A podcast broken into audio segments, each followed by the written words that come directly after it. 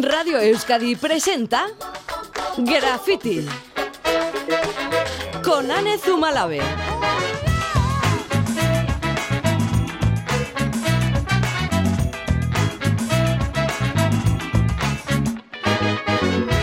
Arracha León arranca la tarde de graffiti. Hoy empezamos con la lengua afuera por la vuelta ciclista, pero empezamos sudando la camiseta en la parte técnica nuestros compañeros Mireia Calvo y Alberto Zubeldía.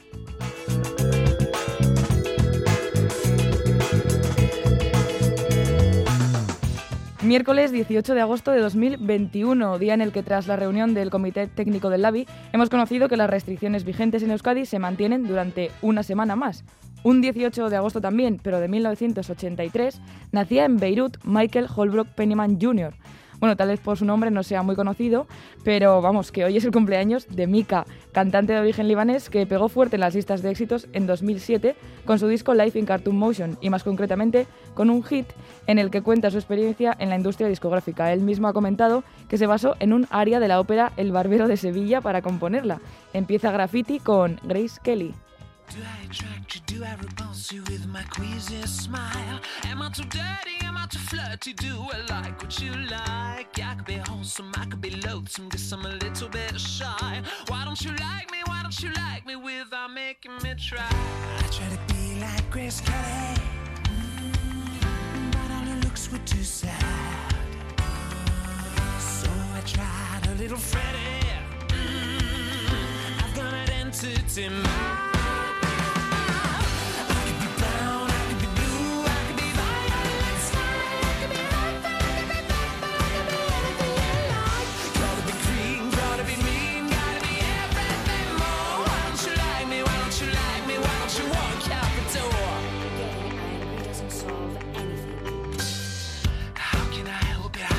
Con Mika empezamos esta primera hora de graffiti, primera media hora, y como siempre empezamos jugando. Hoy en nuestro concurso buscamos a un artista, Irene Garita Goitia Beitia, Racha León. Hoy vamos a buscar un artista que en sus últimas películas nos dio un susto de muerte porque casi se ahoga.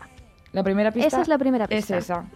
Nos dio un susto de muerte porque casi se ahoga. Buscamos a un artista y la primera persona que acierte quién es elegirá la canción con la que cerraremos este programa y además participará el viernes en el sorteo de un pack de La vida es bella gentileza de Viajes Eroski. Un pack con el que podemos disfrutar de una noche o noche con desayuno para dos personas en un alojamiento a elegir entre más de 550 hoteles, posadas y casas rurales a lo largo de toda la península y con dos años para poder utilizarlo.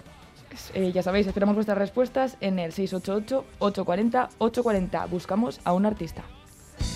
En Viajes Eroski hay un sueño esperándote. Es hora de darle la vuelta a nuestro mundo y descubrir lugares maravillosos muy cerca de ti. Viajes Eroski. ¿Sueñas? Vuela. Mantequilla ganáis. Papel plata garay. Caja Buren Andrea. Frasco videre Envases de Euskadi te damos las gracias por reciclarnos y darnos una segunda vida. Es que. En Euskadi reciclamos mucho y reciclamos bien. Sigamos así. Ecovidrio, Ecoembes y Gobierno Vasco. ¿Alguna vez has tenido ganas de matar a alguien? Carlos Sobera, Neus Asensi, Elisa Matilla y Ángel Pardo te esperan en el Teatro Campos Elíseos con la comedia Asesinos Todos. Del 21 al 26 de agosto. No te la pierdas. Entradas en teatrocampos.com y puntos de venta habituales. Dani Álvarez busca el enfoque más personal de un gran profesional del fútbol y apasionado de la fotografía. La imagen de los fans del equipo de la ciudad a la que íbamos, se cruzaban en medio de la carretera. La vida a través de la cámara de Ernesto Valverde. Nunca sabremos si tú le, le, echaste una bronca alguna vez a Messi. Esas cosas no se pueden decir, porque esas cosas son parte del misterio. El día de mañana, esta noche en ETV2. El arte no es cuestión de género, pero las mujeres nos dan una visión diferente a través del arte. Womanology. 35 miradas contemporáneas para una perspectiva atemporal del mundo. La colección de José Ramón Prieto en el Museo de Bellas Artes de Bilbao.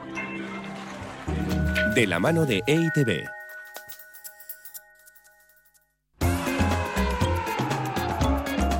Graffiti, Radio Euskadi, de la pared a la radio.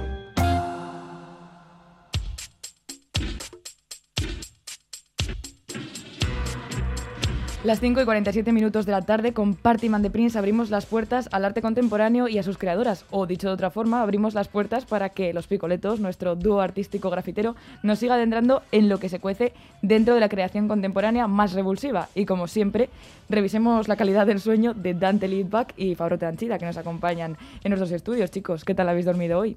Yo quiero decir que Dante se despertó a las 11 de la mañana hoy. demasiado, sí. Yo lo fui a buscar porque dije, este chico algo le pasa, no sé. Sí, sí, demasiado. De Pero esos sí. sueños que te dejan, te dejan un poco bobo por exceso.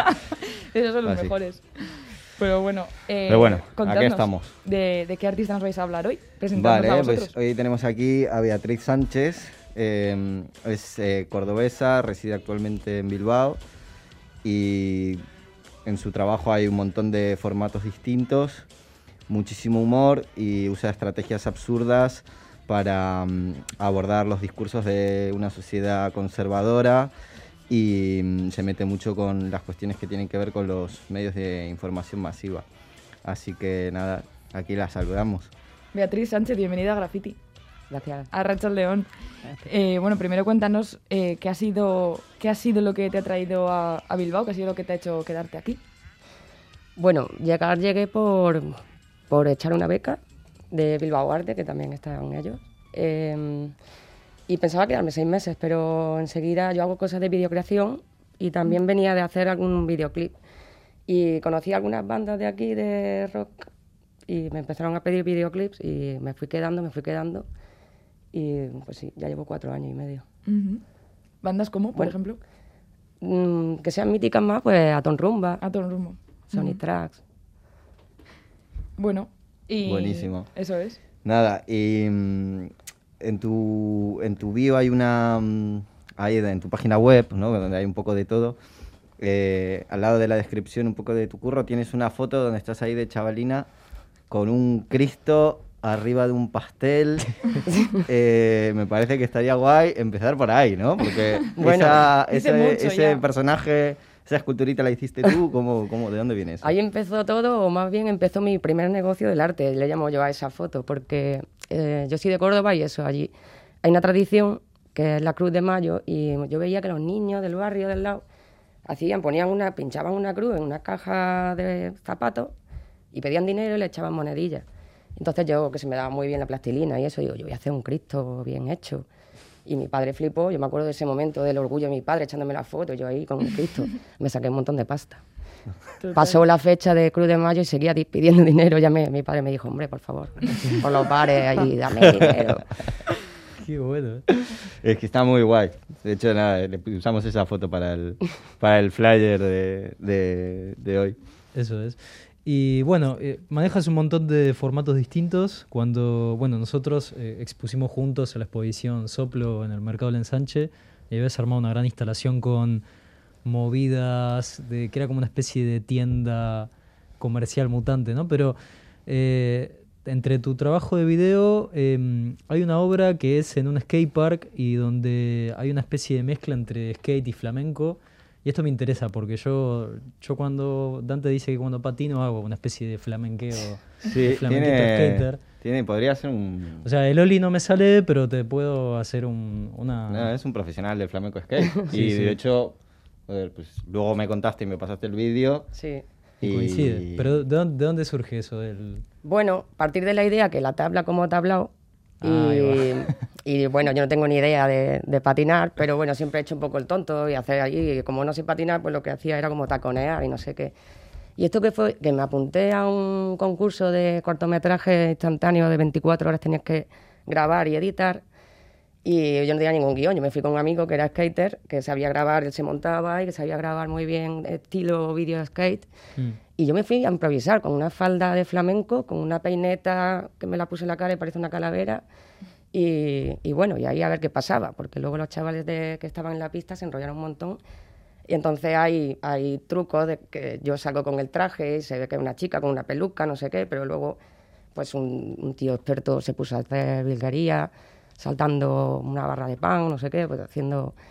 Y luego otro bailando, tirado por el suelo. Y bueno, el vídeo ha quedado así muy, muy pre-Rosalía. Sí, está guapísimo, está guapísimo.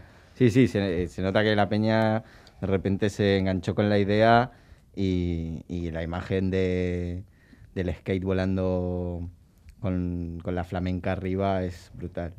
Em, nada, luego em, nada, y tienes una, una serie de, de curros que has hecho que es como una, un- unos, una serie de, de combates con, con una colega tuya que también es videoartista Sí. de, de Córdoba. ¿Cómo, ¿Cómo surge esto? Pues eh, es una artista de Córdoba que también hace vídeos y performance y a veces nos comparaban o, o nos confundían un poco, entonces le propuse, estudiamos juntos en la facultad y todo, le dije, Verónica, pues a ver si hacemos, ella se llama Verónica Rufría, y le dije, a ver si hacemos un duelo como de videocorrespondencia, que se han, muchos artistas han hecho así trabajo, pero así un poco más canalla, un poco más gamberrete de darnos caña, en lugar de que sea amistoso, aunque lo era en el fondo, eh, que no- nos metiésemos eh, con el videoarte como si estuviésemos compitiendo. También es una crítica también pues, a toda esta El sistema. el sistema trepilla que hay en el mundo del arte que pues, tenía su gracia también. Y les venía contando a ellos ahora por el camino, que es que eso provocó, mm, hicimos cuatro asaltos, teníamos empates, había voto público y la gente era eso como un Madrid-Barça, de había gente que la odiaba a ella, gente que me odiaba a mí, mm, había mucha pasión ahí detrás del duelo. ¿Y qué pasó al final? Pues que, que- que todo el rato nos quedamos empate y al final hicimos una especie de directo en YouTube que quedó un poco extraño y decidimos no publicarlo porque, no sé, era como un directo y la moderadora era muy moderada ella y entonces, no sé, nos quedamos así un poco de no sé, no sabemos qué ha pasado. A lo mejor dentro de 10 años hacemos el desempate Claro. y volvemos, Ahí como estás. Twin Peaks. Que- Revancha. Donde Pueblo sí- pide sangre. Eso es, lo que sí podemos ver, iba a decir que es, es vuestra, es tu web, eh, una web en la que hay muchísimas cosas colgadas, que podemos ver gran parte ¿no? de, de tu arte. Eh, hay ciertos riesgos entrando a la web porque has estado coqueteando con los espíritus de Google Maps. Eso lo dejaremos para otro momento porque todavía no, eso no está dicho, o sea que no podemos meternos en un rollo legal. Así que, bueno, entre todos los enlaces que, como decimos, se pueden ver en tu web, que es beatrizsánchez.net, ¿no? Ujú. Eh, hay uno que es eh, un manual que se llama Guía de la Conducta Civil con B. Cuéntanos Sí. qué, qué proponías en este manual. Bueno, sí, este llegué a hacer dos o tres ediciones, do- dos seguro. Eh, bueno, pues se trataba de hacer vídeos callejeros. mm, normalmente hago vídeos muy desarrollados, experimentales, con efectos, y, y estos son más de acciones, acciones callejeras.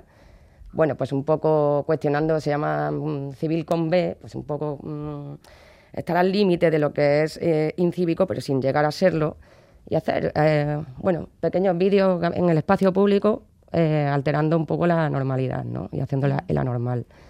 Y, y bueno, pues hay dos ediciones. Y, bueno, también está guay eh, que uno de los formatos en los que se presenta esto es telepatía. Es, eh, o eso hemos leído, no sé si, si uno, es de los. Uno de los vídeos, es que, es que tengo tantos, sí, sí, como que sí, ya vale, uno era que movía, pues, hacer tonto como que mueve con los poderes mentales la- las puertas de los supermercados, estas de automáticas. Sí, eh, también poner obstáculos con pizza en el metro de Madrid. Las puertas no se podían cerrar, entonces se bloqueaban. Claro, bueno, es que esa fue una de las cosas que, que- que más me interesó porque, claro, como nosotros no estábamos en ese momento, creo que hubiera sido una, una guía a la que nos hubiéramos apuntado de cabeza a los picoletos. Eh, pero, claro, quería saber un poco más porque una de las pocas imágenes que había visto era esto de la, de la pizza quemada interviniendo cosas en la ciudad y... En el Reina Sofía acabó esa pizza. Eso es arte puro, sacro, al 100%. Y ahora también nos gustaría escuchar que escucharas un corte y que nos hablaras un poco sobre su origen, ¿te parece? Ujú, Venga, lo escuchamos. Desde tu casa hasta Pekín, sin coger taxis, en Malepatín, en aeropuertos serás feliz, llegando a tiempo, en Malepatín,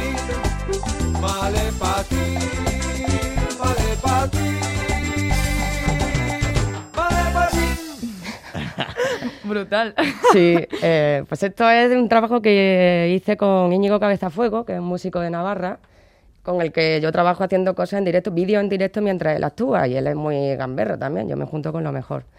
Y, bueno, pues acabamos de- del Centro Buarte, de arte de allí, eh, nos invitaron a hacer una residencia que se llama Habitación, y el proyecto que presentamos hacer era, pues bueno, convertirnos en una especie de empresa que se llamaba Sol y Sombra, y en la que pues eh, somos creativos, innovadores, tenemos muchas ideas de esto de que la vamos a petar con inventos raros.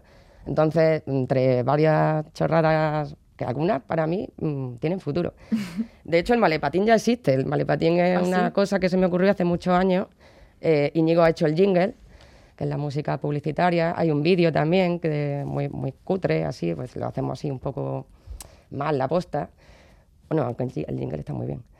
Y, y nada, y el malepatín al principio parecía que era una, una idea estúpida, pero que sí que Samsonite lo sacó hace varios años y luego hace poco vi un vídeo viral que había uno en un aeropuerto con un malepatín, que es una maleta de estas típicas con ruedas, que siempre la llevamos de una manera muy extraña. Y por qué no eh, acoplarle un patinete y entonces como con sus manguitos pues vas para adelante, en lugar de arrastrarla, tú vas con ella para adelante. Inventazo. Sí, pues me lo quitaron, me lo quitaron. Y bueno, se nos acaba el tiempo, pero Beatriz, sí que sí o sí tienes que comentarnos en qué estás, qué estás tramando ahora, en qué estás trabajando ahora rápidamente. Pues siempre estoy un poco de tutti frutti y la verdad que llevo un año que no he parado y ahora estoy pues con dos videoclips precisamente, Eh, uno para José Bayazoki, Ah. también, bueno, se le conoce mucho por aquí, y otros para Audience, que también son de Guernica. Audience. Y, y a eso, pues, que me va a explotar la cabeza, pero están quedando muy chulos. Pues, pues los veremos, lo veremos, Sí. no te perderemos la pista. Así que, Beatriz Sánchez, muchas gracias por estar hoy en, aquí en Graffiti, en Radio Euskadi. Y a vosotros, Dante Litvak, artista, Fabro Tranchida, eh, artista del flamenco skate, muchas gracias Sí. por estar hoy Me también. voy en malepatina ahora. Vale, nos vemos la semana que viene. Venga. Agur. Agur, Agur, asko.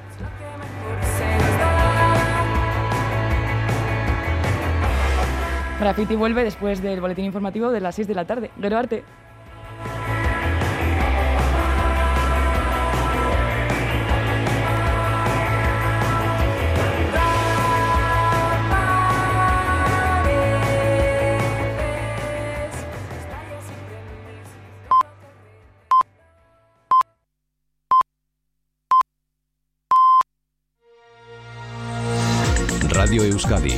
Servicios informativos.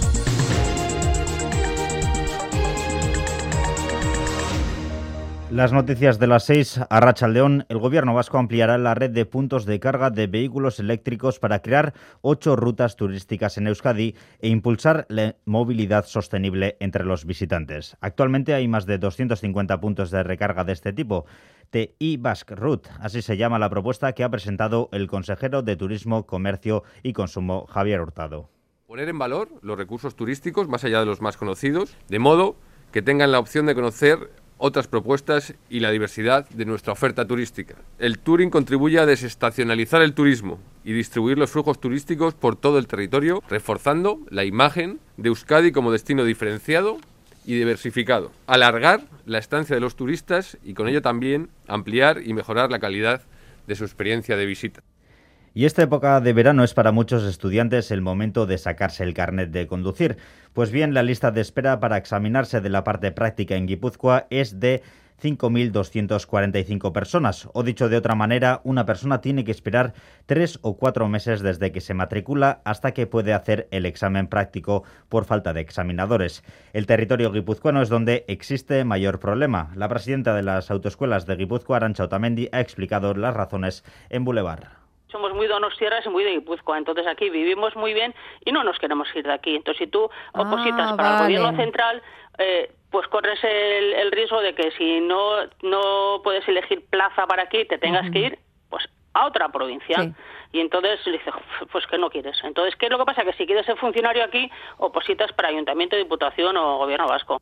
Vamos con más asuntos. La respuesta de la Red Española de Inmigración sobre la decisión de la Audiencia Nacional no ha tardado en llegar. El tribunal ha rechazado esta tarde la medida que solicitaba parar cautelarmente las devoluciones de menores a Marruecos, que había sido presentada por esta asociación. Ahora, desde la Red de Inmigración han anunciado que ampliarán el recurso contra la instrucción del Ministerio de Interior que avala el regreso de los menores de Ceuta a Marruecos. Vamos con la pandemia. Tanto Navarra como la comunidad autónoma vasca mantendrán las limitaciones una semana más. El 65% de los ingresados en la SUCI de la comunidad autónoma vasca no están vacunados. Así lo ha indicado la consejera de Salud, Gotzone Sagardui, en la comparecencia tras la reunión del LABI técnico y ha hecho el llamamiento de llenar las 80.000 citas que quedan disponibles. hago un llamamiento a toda la población que pudiendo aún no ha solicitado cita. En las residencias de Guipúzcoa se han detectado cinco nuevos casos positivos en COVID-19 entre las personas usuarios entre las personas usuarias, con los que suman un total de 49 los casos activos, según ha informado la Diputación. En las carreteras, Ichasne Monasterio, Arrachaldeón. Arrachaldeón, el Departamento de Seguridad pide precaución en la AP1 en Soraluce, dentro del primer túnel, sentido Bilbao, por un accidente que ocupa el carril izquierdo. Prudencia también en la Guipúzcoa 636, en Irún, sentido Bayona, por la colisión entre tres vehículos que obstaculiza la circulación. Y en esta misma localidad, en Irún, en este caso en la AP8, en la Muga, hacia Iparralde las retenciones son de hasta 4 kilómetros. Finalmente, cuidado en la Vizcaya 711 en Erandio porque la carretera está cortada por afecciones en el tráfico. Mucha prudencia en estos puntos. AP1 en Soraluce, sentido Bilbao, Guipúzcoa 636 en Irún, sentido Bayona, AP8 Irún en las inmediaciones de la Muga y en la Vizcaya 711 en Erandio. Es todo, más noticias a las 7 aquí en Radio Euskadi y en todo momento en itv.eus. EITV, tu grupo de comunicación.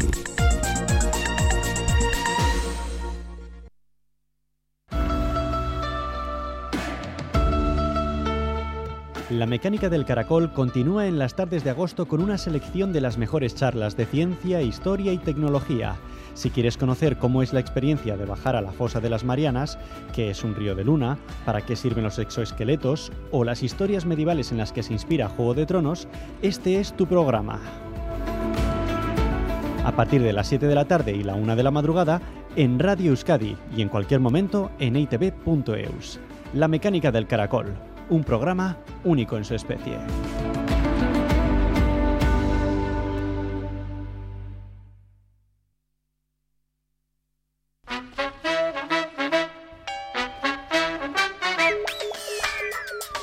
Radio Euskadi presenta Graffiti con Anne Zumalave.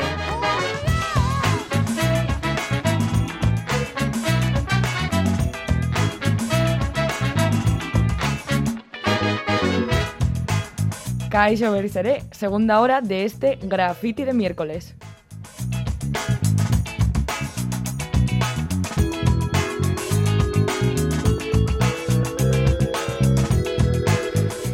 Tenemos por delante una hora en la que conoceremos una iniciativa que mezcla lo científico y lo espectacular. También hablaremos con alguien que ha querido dejar constancia de lo que ha visto a lo largo del mundo a través de distintos documentales. E incluso habrá tiempo de darse un bañito en la playa con Inco Martín.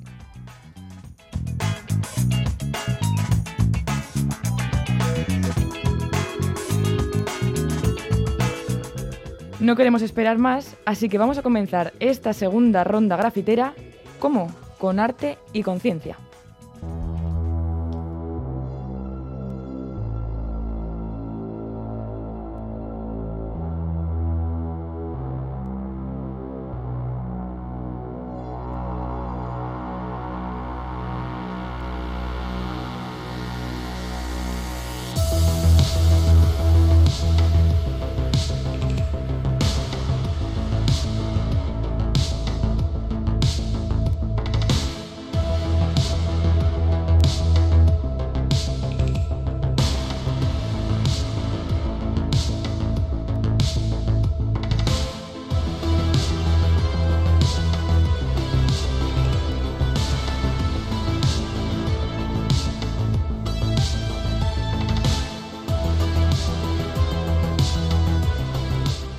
Como decíamos, vamos a conocer ahora una iniciativa en la que se unen circo y ciencia, Irene. Sí, sí, lo has dicho bien, Anne. Circo y ciencia. Circonciencia. Hablamos del proyecto creado e interpretado por los hermanos Tania y Jorge Jiménez que aúna la divulgación científica y el circo. Circonciencia trata de promover el acercamiento a la ciencia desde el punto de vista de dos artistas que también son profesionales de la divulgación científica. Es un, eh, un, espectáculo diseñado para todos los públicos en el que las personas se convierten en, en, protagonistas. Pues vamos a conocer un poquito más sobre este espectáculo y para ello vamos a saludar a Tania y Jorge Jiménez, los artífices de Circonciencia. Buenas tardes, Tania. Buenas tardes, buenas, ¿qué tal? Jorge? ¿Cómo estáis? Buenas tardes. Muy buenas. Hola. muy bien, ¿y vosotros qué tal? Muy bien, muy bien. Un poquito calorados, pero bien. Contentos. Claro. Sí. Ya preparando la, la cuarta visita a Iruña. Mm, eso es. Bueno, que decíamos que, que ambos sois profesionales de la divulgación científica, como y ya ha explicado Irene un poquito así brevemente, pero eh, decirnos, decirnos vosotros mismos qué es Circonciencia y cómo surge. Tania, cuéntanos tú misma. Pues Circonciencia es un proyecto en el que aunamos nuestras dos pasiones, que son por un lado la ciencia y por otra el circo. Tenemos formación científica, mi hermano es físico, yo soy bióloga, y cuando empezamos nuestras andanzas en técnicas circenses nos dimos cuenta que lo que realmente nos apasionaba contar a la hora de diseñar un espectáculo era la ciencia. Entonces eh, quisimos crear un espectáculo. En principio fue uno, ahora ya tenemos tres. De hecho, a Iruña iremos con el segundo, Redoxidables, que uniera esas dos pasiones. Así surgió todo, hace siete años más o menos. Hay quien puede pensar que, que el arte y la ciencia se repelen. ¿Por qué decidisteis embarcaros en un proyecto como este? Pues pensamos que, bueno, no compartimos mucho que el arte y la ciencia se repelen. De hecho, eh, muchos matemáticos o físicos, biólogos han tenido siempre inquietudes artísticas o culturales.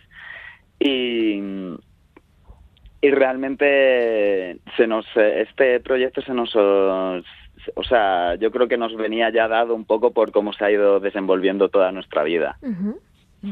No, Yo soy de la opinión que la ciencia y el arte se retroalimentan.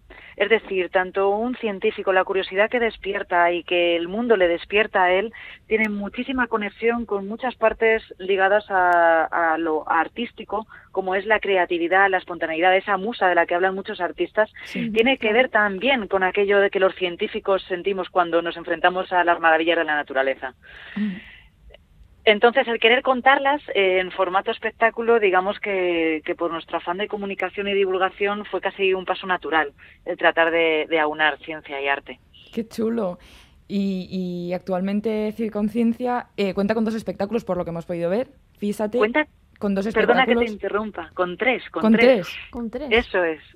Sí, Eso es. De hecho, ya, ya hemos llevado los tres a, a Pamplona. Qué chulo. Eh, el que llevamos ahora es el restreno de Redoxidables, el, el primer espectáculo con el que fuimos a Iruña, pero es el segundo de la serie, por llamarlo así, ¿no? Si Circonciencia es un proyecto en el que puede haber varios capítulos, actualmente tenemos tres capítulos de esa serie, y el que llevamos a Iruña esta, en esta ocasión es Redoxidables que hablamos de la reacción redox, de la tabla periódica, de una forma muy divertida, entretenida y asumible para todos los públicos. ¿Y, y de qué manera toma parte el público e- en estos espectáculos? Para, para el proyecto ese principio era, era fundamental, porque también es un proyecto que, que quiere acercar la ciencia a la gente, independientemente de la edad y de tu formación científica. Entonces, siempre siempre quería no quería, queríamos subir de la típica idea que tenemos en la cabeza de una clase magistral de un profesor o profesora impartiendo una materia y con un público, alumnos y alumnas que están simplemente recibiendo y anotando. Eh, mi hermana y yo lo que queríamos desde el principio es que transmitir la pasión que nosotras sentimos por la ciencia que le contagiase al público y que el público preguntase, que se atreviese a equivocarse. De hecho, es algo que enfatizamos en todos los espectáculos, que es que el error es base de la ciencia. Hmm. Claro. En- entonces, desde un principio era como si hay que preguntar al público, el público tiene que involucrarse, tenemos que sacar a voluntarios a escena, que ahora, por desgracia, con los protocolos hemos tenido que reducir y remodelar esas partes, Claro. pero bueno, aún así intentamos mantener esa esencia. ¿Qué ibas a decir, eh, Tania? Que en el propio diseño del espectáculo, eh, digamos que nosotras cuando diseñamos este proyecto queríamos también rendir una especie de homenaje a los artistas circenses que han encontrado en la calle su mayor escenario. Y si alguno se ha encontrado alguna vez con un artista de circo en su espectáculo callejero, sabe que trata de atraer al público y está constantemente hablando al público. Esta es una de las herramientas que utilizamos para integrar al público en nuestro espectáculo y no solamente es que le estemos hablando directamente al público, es que pedimos que el público responda eh, durante todo el show o que tenga inquietudes, que nos interrumpa si es necesario claro. para poder llevar a cabo el show. Que haya un feedback, vaya. Totalmente y todo el tiempo, todo el rato. Y dentro de, de vuestros espectáculos eh, podemos conocer a, a Aurora Ribosoma y a Armando Neutrino. ¿Quiénes son Sí. ellos? Pues esos son nuestros alter egos circocientíficos. Con sus pelucones morados. Contándonos un poco más. Bueno, pues la creación del, de los personajes fue bastante bonita. Digamos que, mm, bueno, tenemos herramientas de clown, tenemos herramientas a la hora de construirnos los personajes que se alimentan tanto de nuestras propias experiencias a la hora de, recordar a profesores o de recordar artistas de los que nos hemos ido alimentando y fraguando eh, esa- esas cosas, esas características que nos gustaría que tuvieran. Entonces, Aurora Ribosoma, digamos que es una, una circocientífica algo loca, con los pies en la tierra y con la cabeza llena de pájaros, que trata de ser muy mm, explícita en cosas, simplificar siempre que se pueda, y a la vez cuando la invitan a bailar o la invitan a mm, volar, es la primera que se lanza a la piscina. ¿Y, y qué hay de Armando? Armando Neutrino es un circocientífico que trata de ser riguroso y ir al grano y mostrarlo todo con sencillez y autocontrolarse, pero que en el fondo no puede no puede contener el- la, la velocidad que tienen los neutrinos o los neutrinos son unas partículas que atraviesan todo, casi no interactúan con nosotros, entonces como están en todos lados, por todas partes y casi no se le pueden detectar. Entonces Armando intenta intenta controlar eso dentro de sí, pero no le suele salir bien. Qué bonito.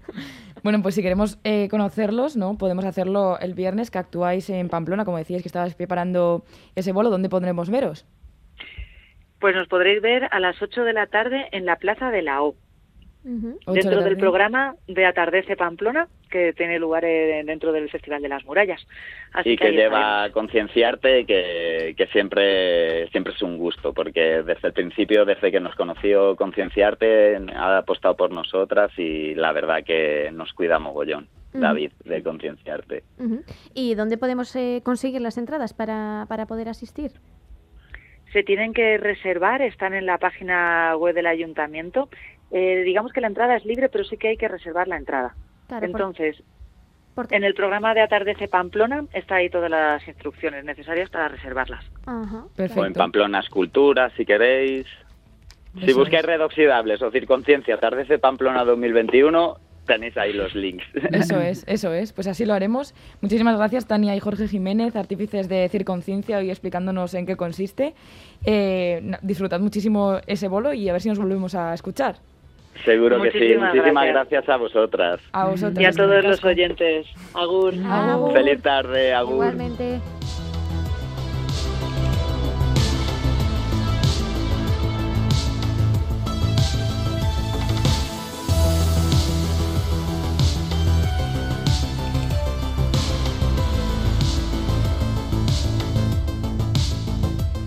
Las seis y cuarto de la tarde es un momento de un buen momento para que demos no una pista, sino dos sobre el artista que buscamos hoy en nuestro concurso. Sí, Solo sí. hemos dicho que es un artista y la primera pista ha sido, la recordamos, que nos dio un susto muy grande en una de sus últimas películas porque casi se ahoga. Sí, eh, las siguientes pistas que os voy a dar es que posee una de las mejores sonrisas y melenas de la historia del cine y que hizo una proposición indecente y le salió mal. Le Mm. salió bastante mal. Bueno, ahí están esas dos pistas muy buenas. Buscamos un artista, mm, buscamos a alguien muy conocido. Esperamos vuestras respuestas en el 688-840-840.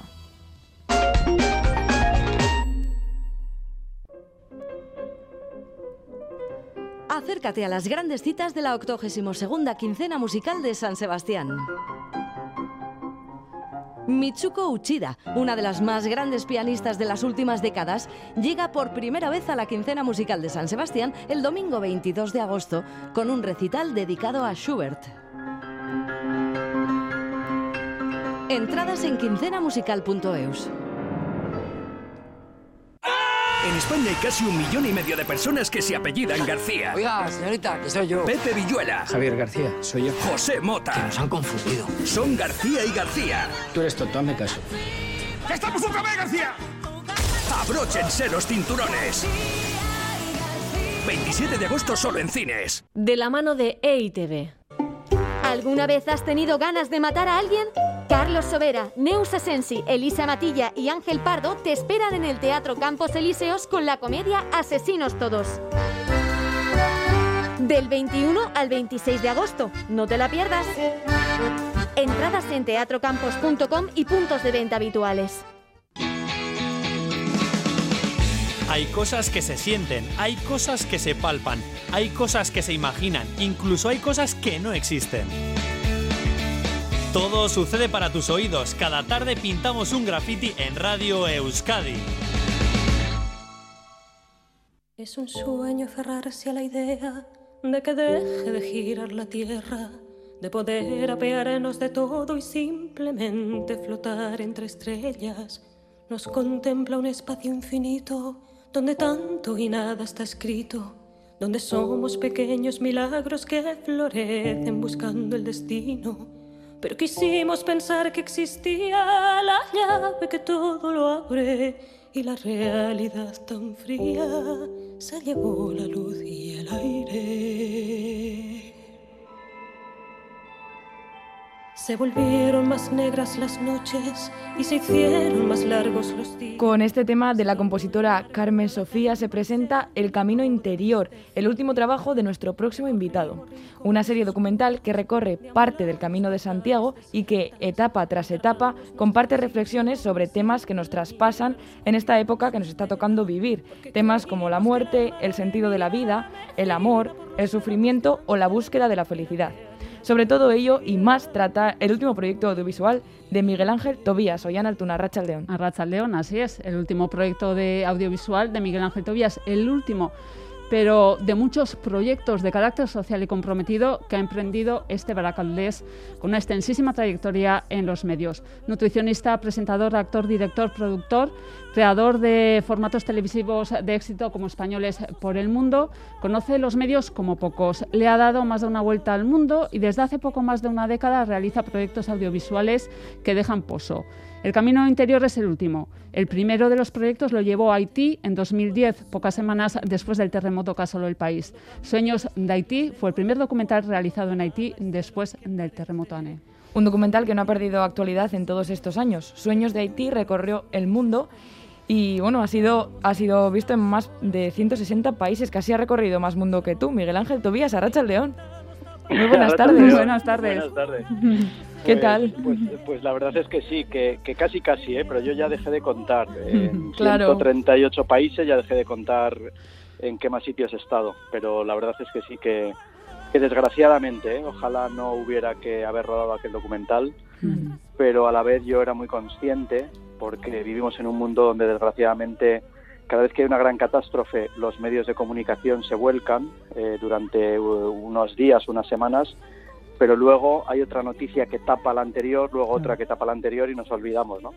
Y cuando yo decidí hacer aquel documental lo hice sabiendo que esto iba a pasar y, y mi intención era ayudar a las víctimas y, eh, recaudando fondos por todo el planeta a través del documental y efectivamente así fue, ¿no? Después de, de ocho o nueve meses de montaje, pues cuando ya nadie hablaba de Haití, eh, estrenamos el documental, empezó a dar la vuelta al mundo y realmente ha estado muchos años recaudando fondos para proyectos allí, ¿no?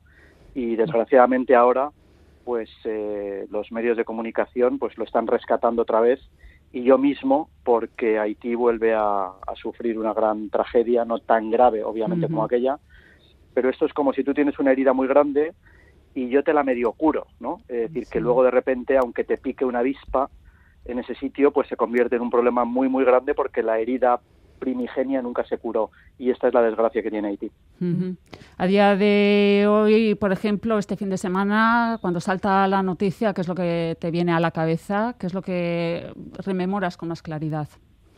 Pues mira, yo nunca me voy a olvidar, eh, lógicamente, ¿no? Como los que vivimos allí los días después del terremoto, Sí.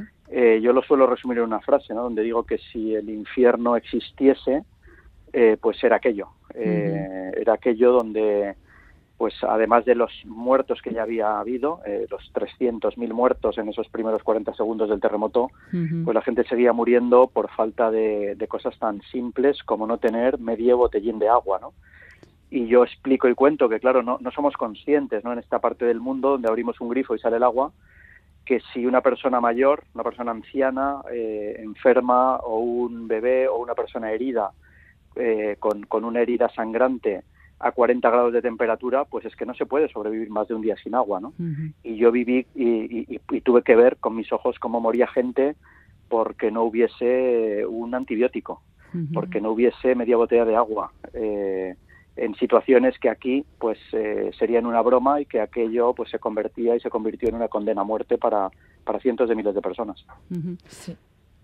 Necesidades eh, que ahora nuevamente vuelven a, ser más necesarias, valga la redundancia. En Sueños de Haití también, por ejemplo, eh, da cierta esperanza, ¿no? Porque también reflejabas eh, la historia de los soñadores, las soñadoras, ¿no? Las personas haitianas en el documental no veíamos militares, cascos azules, ONGs, políticos, ¿no? Veíamos pueblo, ¿no? La gente que se está salvando a sí misma. eso también de alguna manera da esperanza, no sé. Claro, bueno, nos lo ha traído la pandemia, ¿no? También, sí. es decir, hemos visto que más allá de la buena o mala fe de nuestros eh, dirigentes políticos, me refiero ya a nivel mundial, sí. de los intereses económicos, de las grandes corporaciones, etcétera, etcétera, al final es la gente, ¿no? Cuando se une eh, la que conseguimos, ¿no? Con, con, la suma de nuestras individualidades realmente hacer grandes cosas, ¿no? Y en Haití pasaba lo mismo.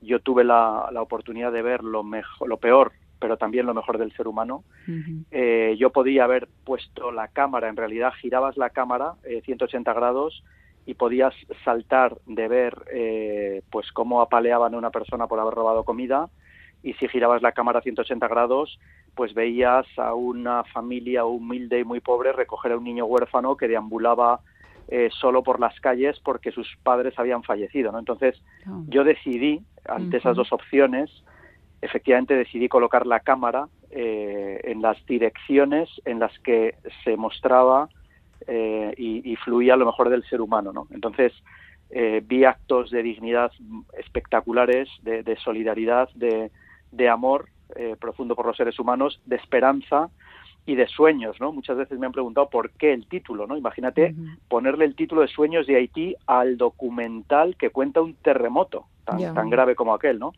pero yo siempre digo que yo no elegí el título. El título me vino dado porque según yo iba rodando, eh, los días que yo estuve allí, de repente había 10, 12 personas que, me, que, que pronunciaron la palabra sueño, ¿sabes? Y que me decían que soñaban con que a pesar de la desgracia, o quizá por la desgracia que habían vivido, el mundo de una vez por todas se iba a dar cuenta, ¿no? Iba a poner foco en, el, en, en, en su país y que esto quizá les daba un futuro con más esperanza, ¿no? desgraciadamente hemos visto, eh, 11 años después, que, que, esto no ha sido así. Y claro, esto me entronca inevitablemente con lo que estamos viendo en Afganistán, ¿no? Es decir, eh, 20 años allí tratando de, de, de que haya eh, libertad y que haya paz y de repente, pues ahora vemos cómo hemos dejado abandonados a su suerte a millones de personas, eh, hombres, mujeres y niños que, que, que van a morir por miles, por cientos de miles, y que mujeres que van a ver su vida eh, completamente destrozada eh, en el miedo, en la tortura, en el horror y en el abuso, ¿no? Mm. Y, y, así nos va, ¿sabes? Quiero decir que, que realmente, es decir, me doy cuenta de que, de que como sociedad somos, los seres humanos somos muy brutos, o sea, individualmente todos estamos de acuerdo. Este discurso que yo tengo lo compartimos individualmente todos, da igual el color mm. político, la religión, el país, pero luego resulta que como sociedad no somos capaces de, de poner, ¿sabes?, soluciones a problemas que realmente si tuviéramos la voluntad todos juntos de trabajar por ellos, se solucionarían, ¿no? Y, y, la verdad es que muy triste, lógicamente, por lo que está pasando, pero también digo, ¿no? O sea, con, la, con más ganas, si cabe, todavía de seguir luchando. Por las causas eh, perdidas, entre comillas, ¿no? Porque, como decía el sabio, ¿no? La utopía, o sea, un mundo feliz, global, pues prácticamente es una utopía, ¿no? Una utopía es algo que sabemos que es algo a lo que nunca se va a conseguir, pero como decía el sabio, dice, no vas a llegar nunca, pero te marca el camino, ¿no? Entonces creo que merece mucho la pena, ¿no? Seguir recorriendo este camino pues en favor de, de los derechos humanos, de la libertad, de la justicia, de la paz y de la solidaridad. Sí, hay que decir, ¿no? Que que no es el, documental Sueños de Haití que mencionábamos, no es el único eh, con contenido social que has hecho, le siguieron otros proyectos. Por recordar un par de ellos, podemos mencionar eh, Me llamo Jeanette, por ejemplo, o, o Gurba la, la, condena, Rising Nepal. ¿Nos podrías hablar un poquito de, de ellos? Son proyectos muy diferentes entre sí, pero que tienen en común. Pues mira, yo eh, al rodar Sueños de Haití comprendí, me di cuenta del poder brutal de, del audiovisual, me di cuenta de que de que realmente el audiovisual es el motor más potente ¿no? para cambiar el mundo. En realidad los medios de comunicación, como estamos haciendo ahora, ¿no? vosotras en vuestro programa, es decir, tenemos un poder enorme de, cambiar las cosas en positivo. ¿no? Y, entonces me comprometí a rodar cada año, mientras esté vivo o mientras tenga fuerzas, a rodar cada año un proyecto audiovisual, social, solidario y benéfico. Busco una causa en el mundo que merezca la pena ser contada, que fomente la solidaridad entre las personas, que nos mueva la acción y así es como surge eh, pues Gurba la condena, que, es un documental que habla de, la injusticia ¿no? y de la falta de derechos humanos de los refugiados. Y hay 60 millones de refugiados en el mundo y, van, y van en aumento, eh, lo cual era terrible. ¿no? Y, yo lo, centré en el Sáhara en realidad porque es el campo de refugiados más antiguo de la historia moderna del mundo, ¿no? Pero, pero es una denuncia global hacia, hacia todos los refugiados del planeta, ¿no? En el caso de, Me llamo Genet, eh, pues eh, que ha sido una película mitad ficción, mitad documental, que cuenta la historia de la primera sordociega de nacimiento en conseguir un título universitario y que es una historia brutal también de, superación, de, solidaridad, de amor, eh, de empoderamiento, ¿no? Es decir, que donde se demuestra que una persona nacida en las peores circunstancias posibles, una niña en África, nacida en Etiopía, eh, de padres pobres, pastores y nómadas que la tuvieron que dejar en casa de, una casa de acogida de Madre Teresa de Calcuta con dos años de edad porque se había quedado sordociega, que debió morir allí porque aquel año murieron un millón de personas de hambre en Etiopía, pues de repente sobrevive durante algunos años, acaba siendo adoptada en España por una familia española y se convierte en lo que he dicho antes, ¿no? en la primera sordociega en Europa en conseguir un título universitario, con lo cual, como veis, al final mis proyectos, muchos de los proyectos sociales están basados en situaciones muy duras, muy dramáticas, pero siempre con la mirada en positivo de que nos demos cuenta de que cada uno de nosotros tenemos en nuestro interior mucho más poder del que nos imaginamos y del que muchas veces el resto del mundo nos, nos hace ver, ¿no? Y, en eso estoy, en ese camino estoy.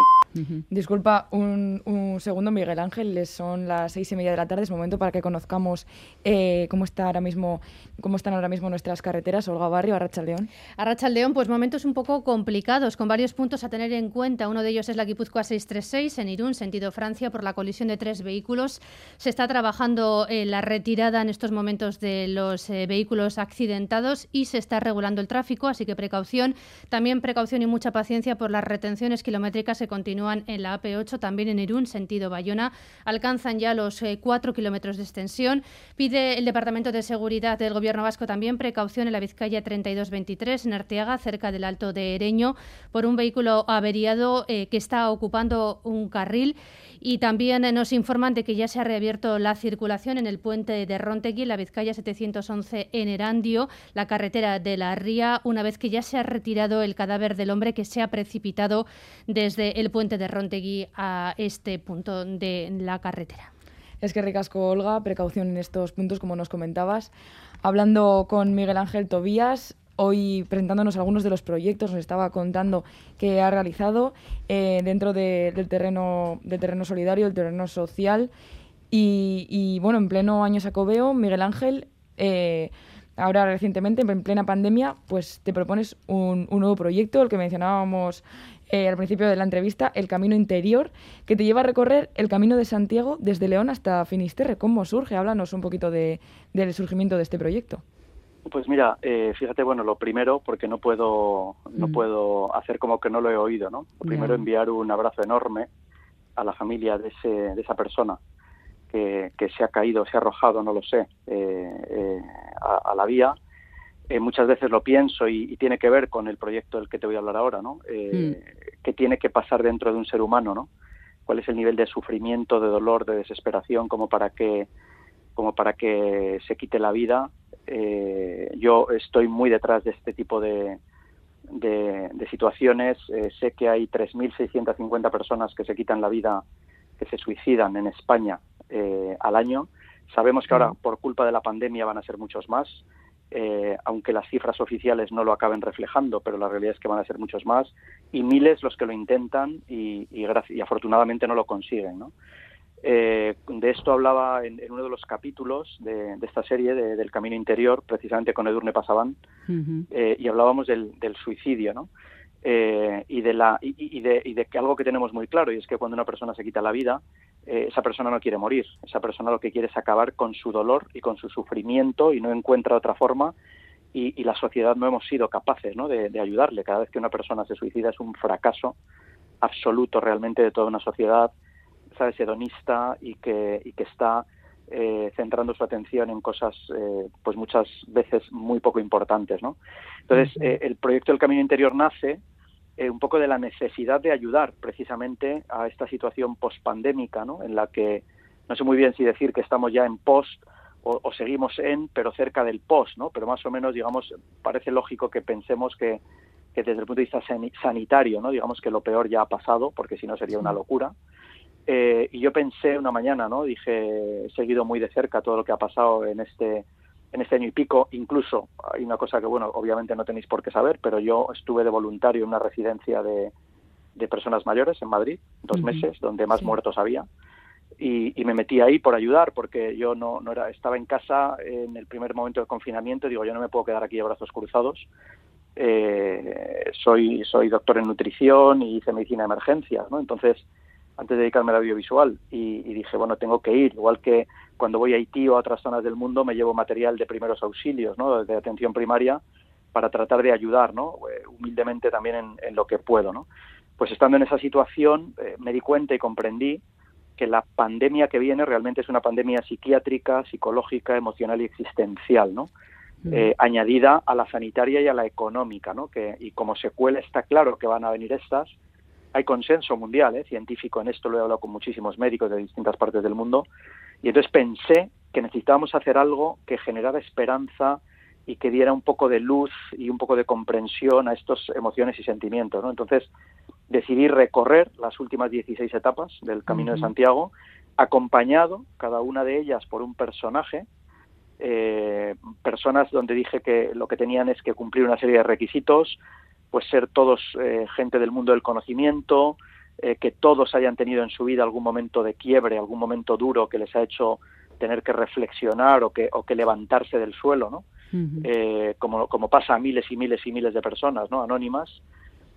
Pensé que tenían que ser conferenciantes eh, por, por, por, su capacidad, ¿no? De expresarse y de hablar y que todo el mundo tuviera libros escritos y publicados, ¿no? Y en este ejercicio he hecho una serie que estoy montando ahora, que estoy eh, fascinado. Mm. Eh, lo intuía antes, pero ahora que la estás montando, sabes que ves el resultado de lo que pasa con cada uno de esos capítulos, donde hay gente tan potente pues como Mario Alonso Puig, o como Alejandra Vallejo Nájera, o como la propia Durne Pasaban, eh, o como Nacho Dín, que es el tipo que se dio la vuelta al mundo caminando en solitario, es decir, gente, o Albert Voss, el primer hombre que fue caminando a la Antártida, o sea, gente que ha tenido unas vivencias muy fuertes, muy duras, eh, con mucha resiliencia, que han sido capaces ¿no? de, sobre, de, sobreponerse a situaciones muy fuertes y la intención es que con estas conversaciones que hemos ido teniendo en las distintas etapas la gente, eh, es decir, la sociedad, ¿no? todos en general, pues podamos eh, utilizar ¿no? esos mensajes como referencia y que nos ayuden a todos a salir adelante de la mejor manera posible en esta situación. ¿no? Uh -huh. y, y, ya habéis visto que la, la, la música y la canción que, que se titula Caminar, que es una belleza, la va a poder escuchar todo el mundo en los títulos sí. de crédito finales en cada capítulo, y que habla de esto, ¿no? Es decir, dices, mira, por muy mal que vayan las cosas, ¿no? Por muy mal eh, eh, que estemos, por, por mucho sufrimiento que haya, en realidad eh, solo nos queda caminar, pero solo nos queda caminar en dos sentidos. Uno es, hay que hacerlo de cualquier manera, se pueda como se pueda, hay que seguir para adelante caminando, y a la vez en el concepto de la esperanza, ¿sabes? De, oye, aunque, aunque nos caigamos al suelo, nos levantamos y podemos seguir caminando, hagámoslo, ¿no? Y, y hagámoslo acompañados, porque un poco mi, la tesis de esta serie para mí ha sido esta, ¿no? Es decir, la, eh, comprender que todos necesitamos un hombro en el que apoyarnos y alguien que camine a nuestro lado, eh, porque como creo que fue Gandhi, ¿no? El que dijo si quieres ir rápido, camina solo, si quieres llegar lejos, camina acompañado, ¿no? y, y de esto va un poco la serie. Eh, Miguel Ángel, nos va a encantar eh, poder eh, hablar eh, contigo y más en profundidad sobre este proyecto. Eh, no más, tenemos que saber cuándo se estrena, dónde se estrena la serie y ya citarnos para entonces. Pues mira, eh, decir que yo estoy corriendo todo lo que puedo. Me he quedado sin vacaciones por estar montando por estar montando el- el- los capítulos eh, y mi intención es que podamos estrenarla en octubre eh, y hacer un gran estreno que, que muestre y que presente la serie. Estamos negociando ahora con varias plataformas y, y televisiones el- eh, la proyección de la misma, pero sea, que- sea donde sea que acabe proyectándose, como esto es un proyecto social, para mí también va a acabar eh, de manera abierta y gratuita en, en- en Internet para que los 500 millones de personas que hablan nuestra lengua en el mundo puedan puedan verla y, puedan sentirse acompañados, ¿no? O sea que va a ser muy fácil.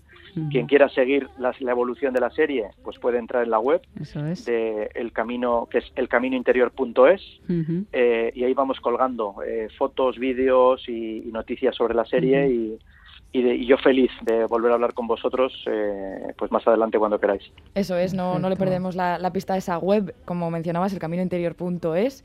Así que Miguel Ángel Tobías, muchísimas gracias por pasarte hoy por el Graffiti de Radio Euskadi y por estas reflexiones, que sigas creando muchos años más y, y eso, de, como decíamos, te seguiremos tus, tus proyectos. Hasta pronto, esperamos volver a hablar contigo. Pues un abrazo de corazón para todos. Hasta pronto. Un abrazo, Otro. Miguel Ángel, es que ricasco. Es que ricasco.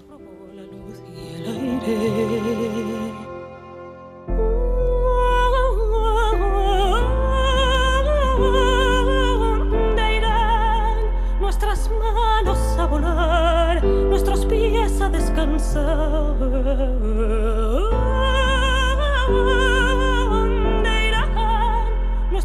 Pasos a encontrar el tiempo que no volverá? Solo nos queda caminar.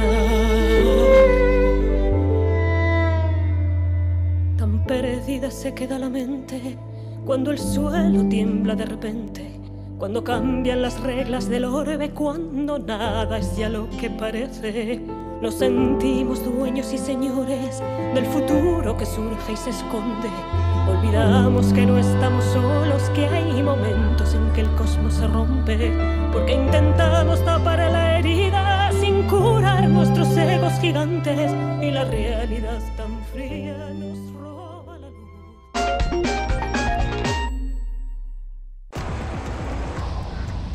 Después de meses de angustia, de incertidumbre, llega el momento de competir, de brillar, de disfrutar, de mostrarnos ante el mundo. Vamos a una la pasión para los Juegos de Tokio.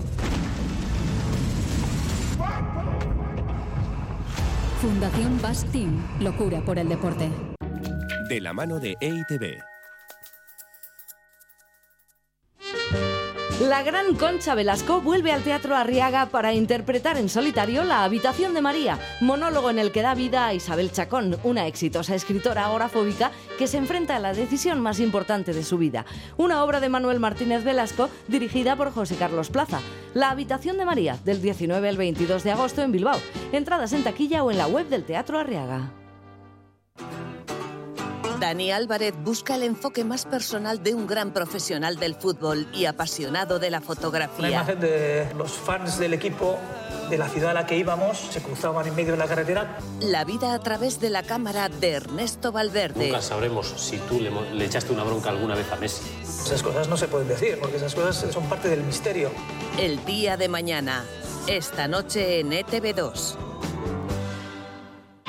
Beltz dendetan berapenak amaierara iristen dira berapenik onenekin. Euneko erurokei aurreztu koltsoi, oe oinarri, burko eta oeko arropa onenetan. Bizitza zoragarria da ondo atxeden hartzen baduzu. Beraz, aprobetxatu, Betz denden merkialdietako azken egunak. Sartu betz.es web orrialdean eta aurkitu hurbilen duzun denda.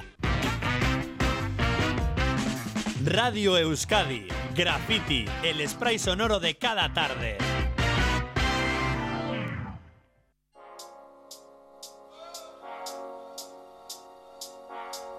Las 6 y 42 minutos de la tarde, Hoy hemos jugado un poquito más tarde, hemos empezado un poquito más tarde a jugar y lo que hemos buscado hoy en nuestro concurso ha sido un artista. Irene, vamos a recordar las pistas, igual se las puede recordar a nuestro compa Inco Martín, Inco Arracha León. Arracha León, Ané. Que claro, como no perdemos la costumbre, te podemos decir a ti, a ver si lo aciertas. A ver si aciertas. A ver, si acierto. Ahí van. La ¿Pero qué son pistas o qué es? Sí, sí, son pistas. Ah, Tú son tienes pistas. que acertar a qué, Es lo mío, a qué es lo artista mío. nos referimos. Sí, ¿a qué artista nos referimos? Eso es. Venga, Artista, artista. Muy bien. Ahí va.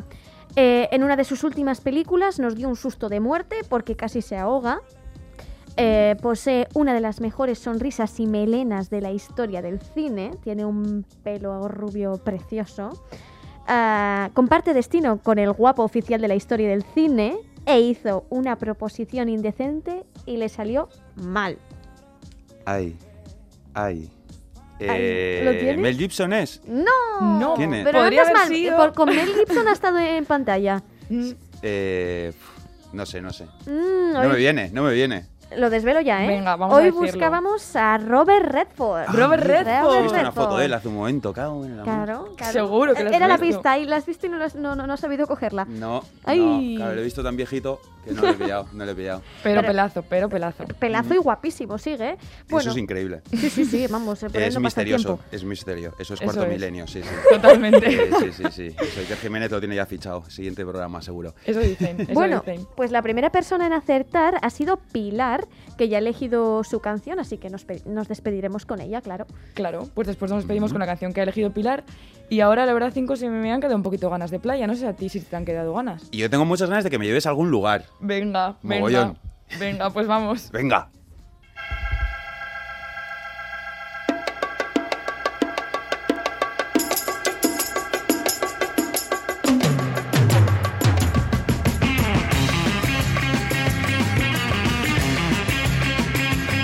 Playistas.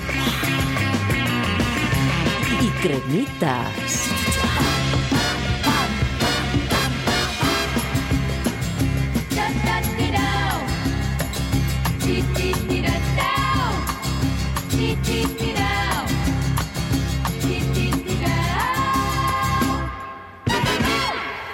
Playistas.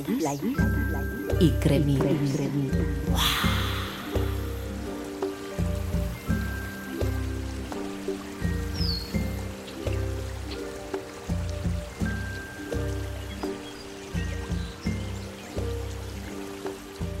Ay, la verdad que esto es vida, ¿eh? Es Inco, vida. disfruta. Es buena vida. Es buena vida. Mola, mola. Yo disfruto a mogollones. A mogollones.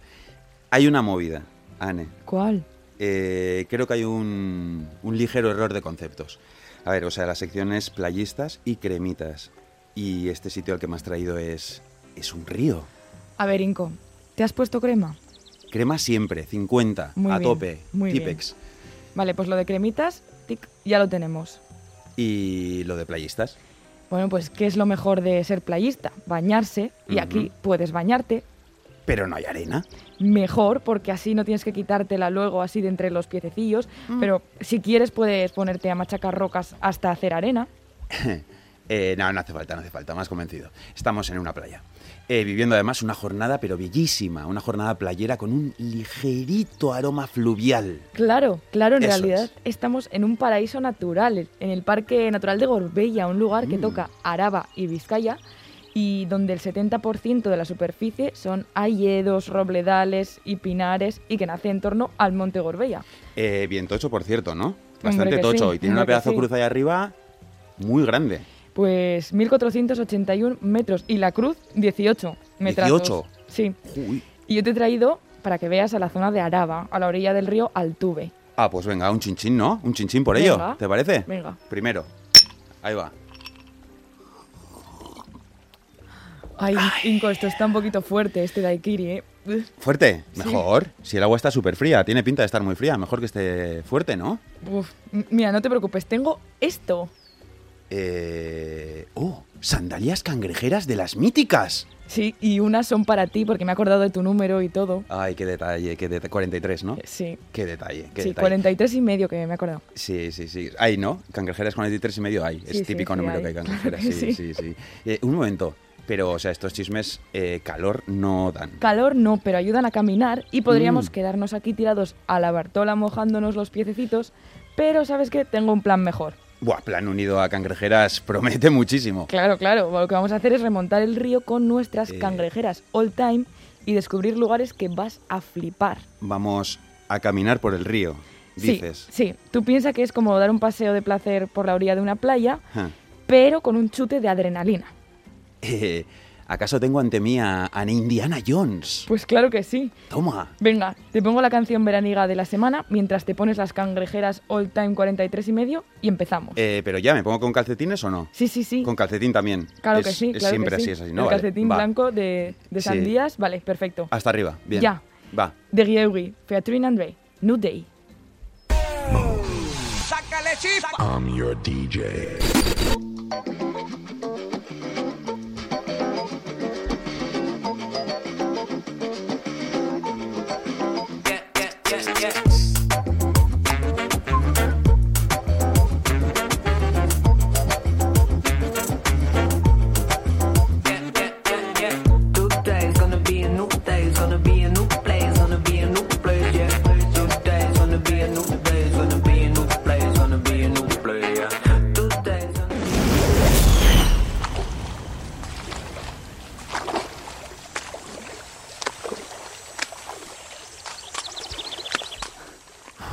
¿Qué tal vas? Bien, bien, bien, bien.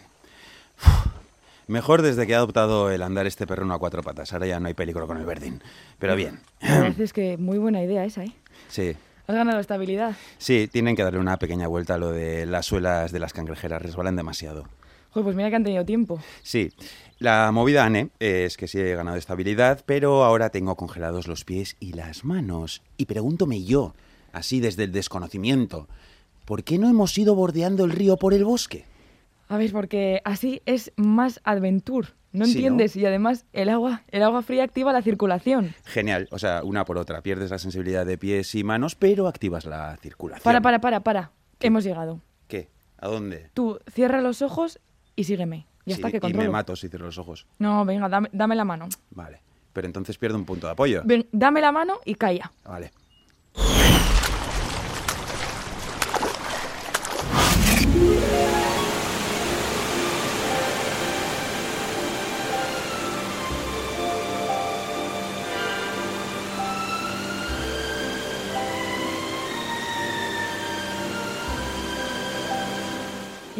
Abre los ojos y disfruta. ¿Ya? Sí, ¡Buah! ¡Qué guapo! ¡Qué pasada! has visto la cascada de Altuve. Hay Toma. más, hay más a lo largo del río. ¿Hay más? Pero esta es la más mítica y la más chula. Buah, Ane, en serio, ¿eh? Todo sufrimiento ha merecido la pena. Esto es es súper idílico. Te lo dije, amigo. Esto es maravilla. Eh, nos bañamos, ¿no? ¿Y si te digo que tengo un plan aún mejor?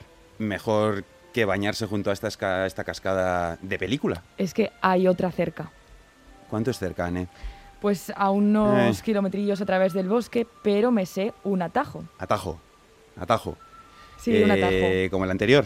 No, no, súper diferente. A ver, a ver. ¿Ves? Mira, mira para allá. ¿Ves Eh. junto a la cascada que hay una roquita así que, que sobresale un poco? Esa que tiene como forma de palanca. Esa, Sí, esa. sí. A ver, Inco, ¿nunca te has preguntado qué hay tras una cascada? ¿Vamos a añadir a Indiana Jones los Goonies? ¿Quién sabe? ¿Quién sabe? ¿Quién sabe? Voy a bajar la palanca y a ver qué pasa. ¿Tú estás segura de lo que vas a hacer? No, no. Y por eso mismo voy a hacerlo.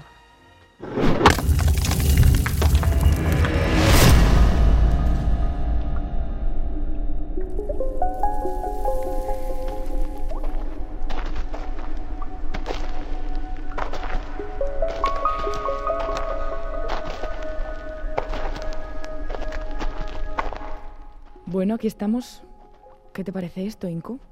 Eh, estoy indeciso entre flipante o terrorífico.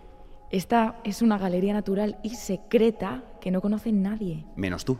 Claro, claro, menos yo que controlo. Yo había oído hablar de ella, de lo de la palanca y todo eso, pero no lo había Hmm. probado. Yo pensaba que esto era una fantasía.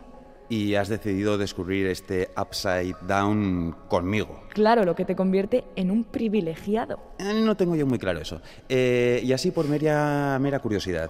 ¿A dónde nos lleva la galería? Pues supuestamente lleva a... Bueno, a- ya lo ¿Ya? verás. Tú de momento disfruta del lugar. Genial. Eh, por cierto, buen detalle el haber traído linterna. Siempre la llevo. Siempre llevo una linternita y una navajita suiza, por si acaso. Y cangrejeras. Y Eres la aventurera del siglo XXI. ¿Látigo? No, no, en cosas muy de otra época, por favor, cuando arrancaban corazones de cuajo y así. Ay, buenos tiempos aquellos. Oye, un momento. ¿Te has, ¿Te has fijado en que hay como espejos incrustados en las paredes? Es verdad. Eso será por, por la leyenda. Leyenda, ¿qué leyenda? Pues mira, érase una vez, en el lugar al que nos llevará la galería, un hombre al que su aitacho y su amacho llamaron Urhausi. ¿Por? Porque era un llorón. ¿Cómo lo seré yo si esto no acaba bien? Bueno, la cosa es que un buen día estaba junto al río Altuve, Hmm. el de antes, Sí. y vio a una bella mujer bañándose. La mujer era una lamía llamada Baigorri, y en su mano tenía un espejo. De repente dijo, quiero un peine de oro. Y un peine de oro apareció en su mano. Toma, magia. Claro, era un espejo mágico, con solo mirarlo y hablarle, concedía todos los deseos que quisieses. Y en ese momento, visto lo visto, Urhausi le quitó el espejo y salió corriendo del lugar. Se lo robó. Sí, Mala idea robar a una la mía, ¿no? exacto. Urhausi usó el espejo para enriquecerse y se convirtió en una persona muy avariciosa. Mm. Claro, pero un día, mientras dormía la siesta bajo una de las hayas de por aquí y con el espejo robado entre sus manos, apareció la lamía. Uy, uy, uy. ¿Y qué pasó? Pues Baigorri le preguntó, ¿cómo te llamas? Urjausi. Claro, ¿y sabes qué pasó en ese instante? Que le metió un patadón en todo el mentón y recuperó su espejo. No, no, Inco, las lamías tienen bastante más clase. Urjausi dijo su nombre teniendo el espejo entre sus manos, reflejándose en él, así que era como si hubiese pedido un deseo. Claro.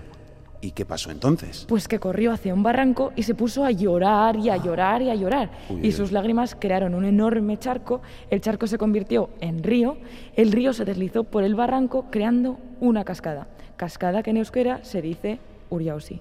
Era la cascada de antes, la que hemos visto antes. No, es a la que nos debería llevar esta galería en la que estamos. Oye, ¿y qué pasó con el hombre? Pues nunca más se supo de él, pero dicen que cuando la cascada lleva mucha agua, Hmm. se pueden escuchar los llantos de una persona. Los suyos, los de Urjausi. Pues si te parece, seguimos y lo comprobamos. Un momento, un momento, Anne.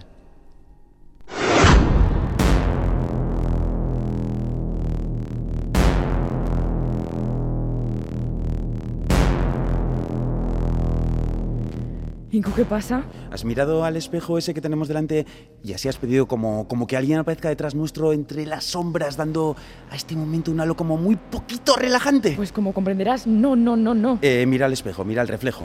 Es como si, como si hubiese una silueta humana tras nosotros. Es verdad, igual es Urjausi. ¿Qué querrá? Pues o llorar sobre nuestro hombro o robarnos todo lo que tengamos. Por lo de la avaricia. Claro. A ver si nos va a quitar las cangrejeras. Las cangrejeras no, por Dios, que eso no, está ahí. no, viene hacia nosotros. ¡Corre! ¡Corre! ¿Hacia dónde? ¡Hacia adelante! ¡Venga!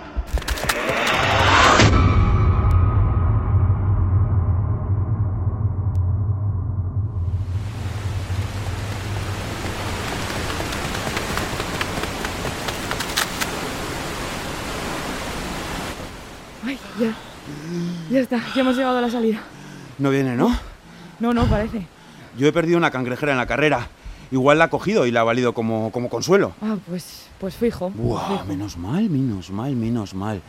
¡Hala! Pero qué pasada de cascada, si es altísima. Vaya chorrazo. Es la cascada de Goyuri que tiene una caída de, de 100 metros. ¿100?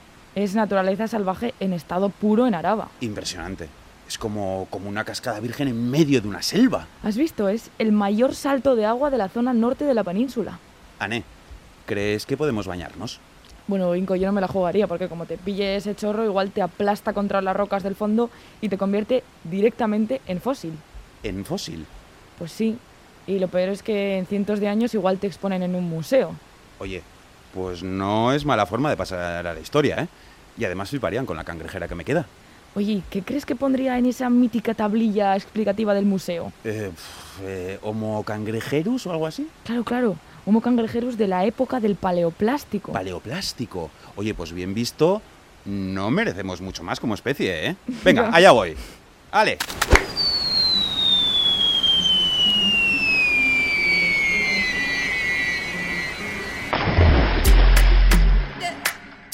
Playista. Playista y cremita. Chamando nomás, estás a duvidar.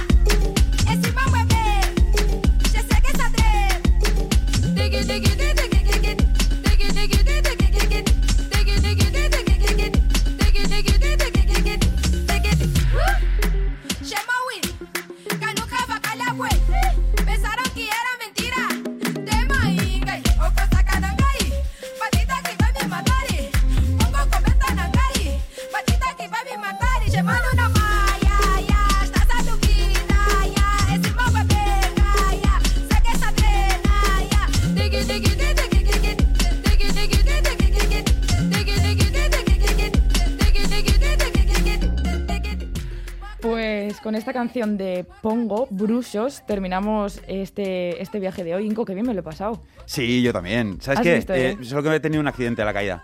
¿Ah, sí? Sí, he perdido la otra cangrejera. Joder. Ya no tengo. Eh, igual me regalas otras dos, así un día, que es que está muy de moda. Bueno, vale, no es lo mismo. Ya habrá que cambiar la tablilla si te exponen en un museo, pero bueno. Sí, vale, sí, te sí. regalo otras dos. Ya sé que son de 43 y medio y ya está. Igual te has comprado el 43 para que te queden un poco más prietas. Venga, va, mejor, así no se me sueltan cuando caiga. Vale, pues Muy bien. Inco Martínez, que ricasco. Muchas y- gracias por llevarme de viaje. Pues de nada, ya sabes, Araba maravillosa siempre. nos vemos la semana que viene, nos escuchamos. Eso es, estamos. Mucho andibat. Venga, Verdina, yo. Agur.